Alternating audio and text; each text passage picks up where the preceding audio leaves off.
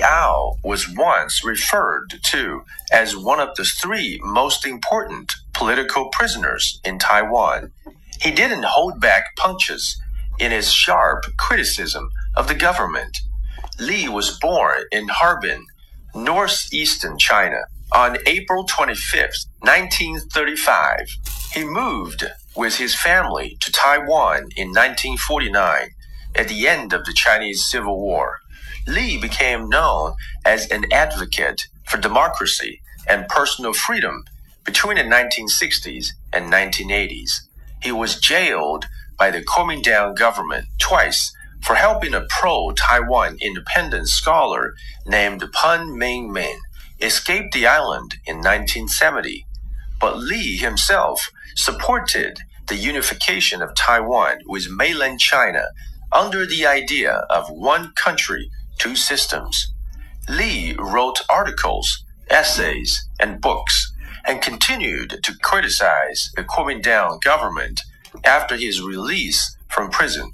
96 of his books were banned in Taiwan until 1991.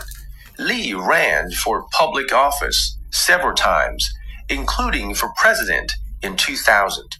In 2005, he took a seat as an independent legislator in Taiwan's parliament. Liao was once referred to as one of the three most important political prisoners in Taiwan.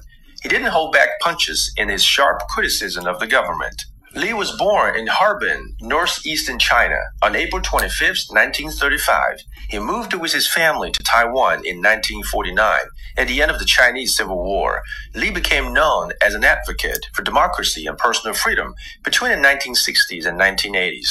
He was jailed by the Kuomintang government twice for helping a pro-Taiwan independence scholar named Pan Ming Min escape the island in 1970. Li himself supported the unification of Taiwan with mainland China under the idea of one country, two systems. Li wrote articles, essays, and books and continued to criticize the Kuomintang government after his release from prison. 96 of his books were banned in Taiwan until 1991. Li ran for public office several times, including for president in 2000. In 2005, he took a seat as an independent legislator in Taiwan's parliament. 李敖当时呢，被大家看作是 once referred to。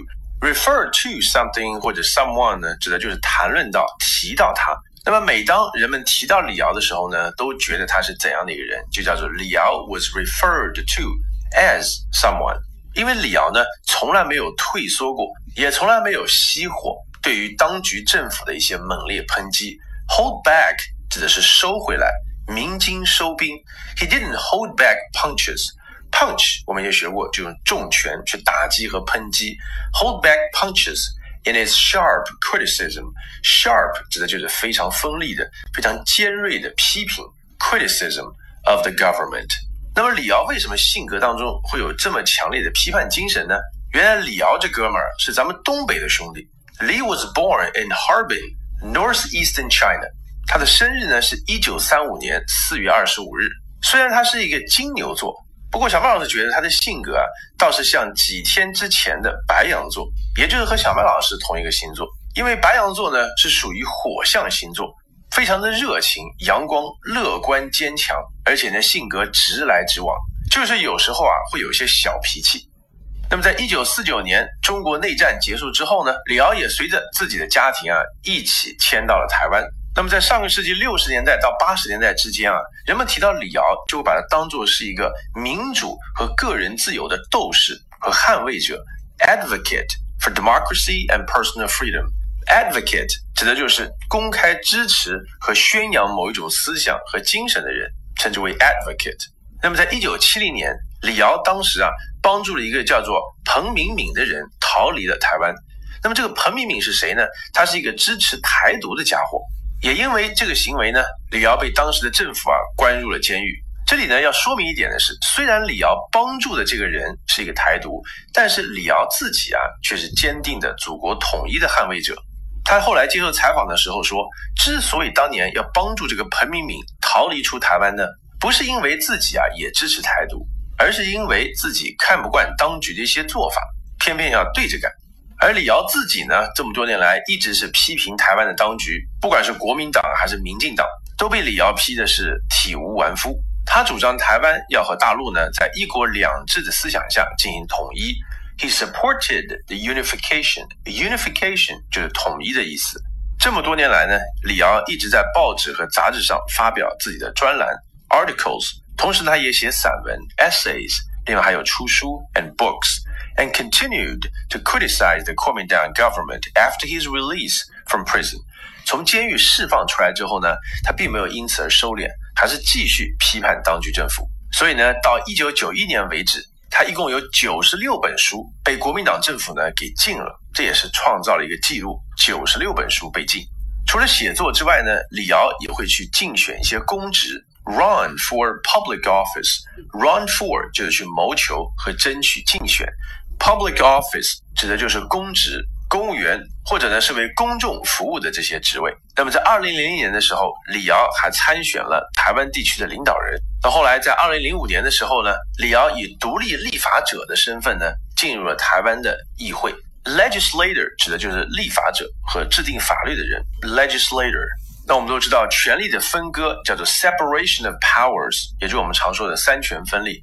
也就是立法、司法和行政，分别叫做 legislative、executive and judicial. Refer, refer was once referred to. Punch, punch, hold back punches. Sharp, criticism, sharp, criticism. In his sharp criticism of the government.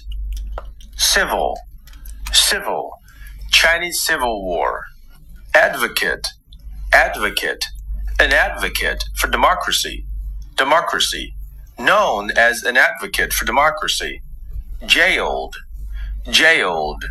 He was jailed by the Kuomintang government twice. Escape, escape, escape the island. Unification, unification. Lee himself supported the unification. Article, article. He wrote articles, essays, essays,